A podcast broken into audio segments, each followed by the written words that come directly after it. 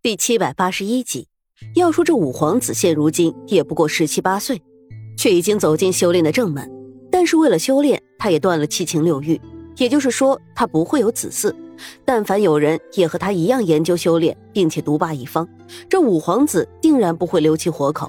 可普天之下莫非王土，五皇子若是动手，想来目标也只是南宫夫人。这南宫家的无辜人等，自然不会受到牵连。这。或许是最好的办法。沈炼素来对借刀杀人这种事情毫无兴趣，甚至鄙夷，可这一次却不得不用。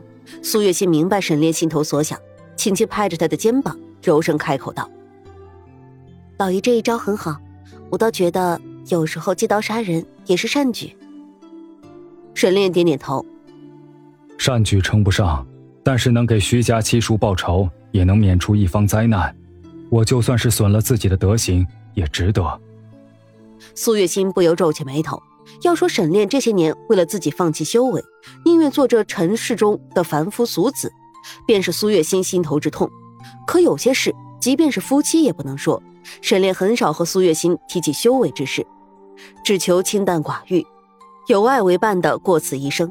再说沈炼插手这件事之后，托人传话给五皇子。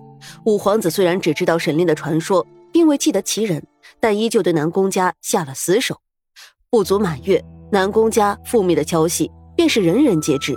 沈炼又写了一封书信，飞鸽传书。徐彪本以为做好了和南宫家生死对决的准备，不想沈炼言出必行，真的搬动朝廷，一举拿下南宫家，给七叔报了仇。当时正是春暖花开的季节，徐彪心情大好，安葬了七叔之后，便解散了镖局。带着一家老小来到沈炼居住的小镇，这一次来，徐彪一是表示感谢，二来也是道别。王爷，虽然您我相识的时间不长，可我徐彪仰慕您多年，没想到有生之年能和您成为莫逆之交。这次南宫家一事，若不是您出手相助，我徐彪定然要拼上性命。沈炼也把徐彪当作知己，忙开口道：“徐彪头严重了。”南宫家是自作孽不可活，本来我不想惊动朝廷，也不想管这些闲事，所以哪怕金主被抓，也只是和夫人一身前往。可这一去，我是真的凉了心。沈炼说到这儿，便不再言语，只笑着让徐彪和家人在府上多住几日。闲来无事，沈长安便和徐彪的两个儿子徐子东和徐子谦一起打猎，沈炼和徐彪则练剑下棋，日子过得逍遥自在。要说也是缘分，这刘子诺和徐夫人居然都是身怀六甲，两人挺着肚子不能去别处，自然也就在一起闲话家常，寻个解闷儿。刘子诺说自己生了一个女儿，现如今只想给沈家生个儿子，而徐夫人则因为有两个生龙活虎的大儿子，一心只盼着能再生个女儿便好。还是女儿贴心，你看真真多乖巧可爱啊，只可惜啊。我都到了做奶奶的年纪，还怀了身孕，说出来也是老天眷顾。那老天必定能如了您的心愿。刘子诺问完可人，竟说让徐夫人开心的话。徐夫人自来和男人一起做镖局生意，现如今静下心接触刘子诺这样善解人意的女孩子，自然是喜欢的不得了。而苏月心也是好客之人，索性让徐夫人在府上安心养胎，因为怀孕不好多做针线活。他就亲手帮两个未出世的孩子都缝制了小被子和衣服、帽子之类，这让徐夫人感激不已。可毕竟住在沈府，日子长了，徐彪就觉得有些过意不去，决定和王爷道别，说要另寻别处过颐养天年的日子。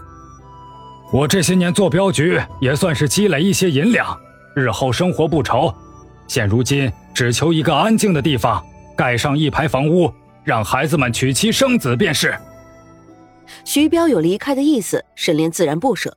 在这镇上，沈家虽大，但却没有真正走动的熟人。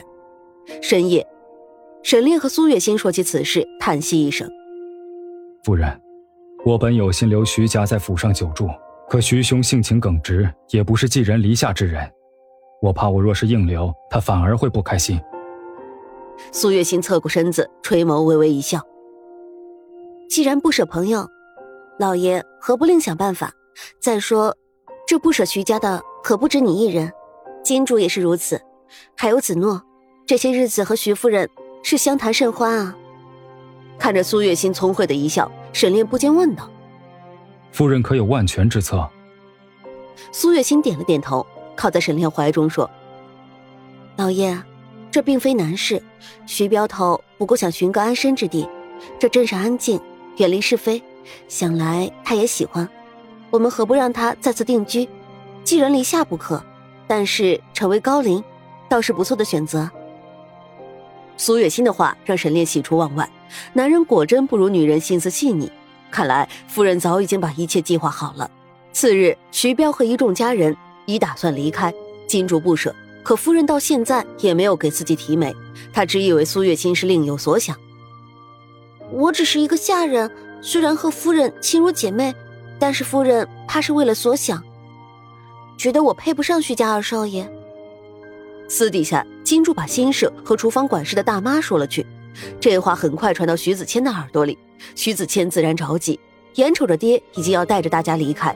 他知道这事儿不能再拖了，于是等爹和王爷道别，他便迫不及待的开口道：“爹，王爷，有件事我已经想了很久，就斗胆说出来。”徐夫人扶着腰身看着儿子，也是一惊。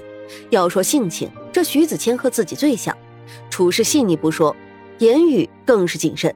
他当着众人面说这番话，究竟是什么意思？爹，娘，王爷，夫人。我想好了，我和金竹情投意合，只差媒妁。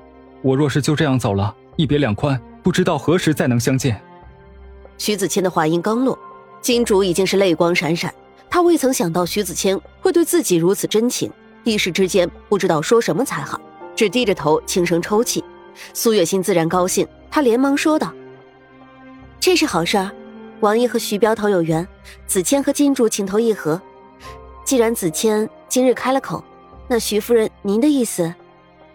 徐夫人笑了笑，却已经明白苏月心这番良苦用心。自然是好事。我们在府上住了这么久，想来两个孩子也有些了结。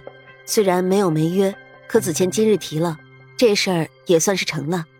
金竹，你可愿意嫁到我们徐家？金竹做梦也没有想到。快放弃的一桩婚事，居然能一下子成了真，一时之间有些懵了。他看着徐子谦，眼泪吧嗒吧嗒的往下掉，竟然一个字都说不出。徐子谦有些着急，走过去，不管别人，握住金竹的手，开口道：“你倒是说话呀！我看出你对我的心思，这绝不会错。否则，你为何深夜给我送鸡汤？为何见我就脸红？还有，这些日你也是对我极好，给我缝制衣服，给我送棉被。”你别说了，金主羞涩，哭着露出笑意。我只是怕自己配不上你，你是少爷，我是丫鬟。金主的话让徐夫人有些心疼。孩子啊，谁把你当丫鬟看啊？你当初被南宫家掠走，那王爷和夫人不也是舍命救你啊？傻孩子，好孩子，日后啊就只管过你的小日子，我们绝对不会对你另眼相看。有徐夫人这番话，苏月心暂且放心，而沈炼也索性提出让徐家在镇上安顿下来。徐镖头，小镇虽小，可风景独好，不知道你可愿意和我做邻居？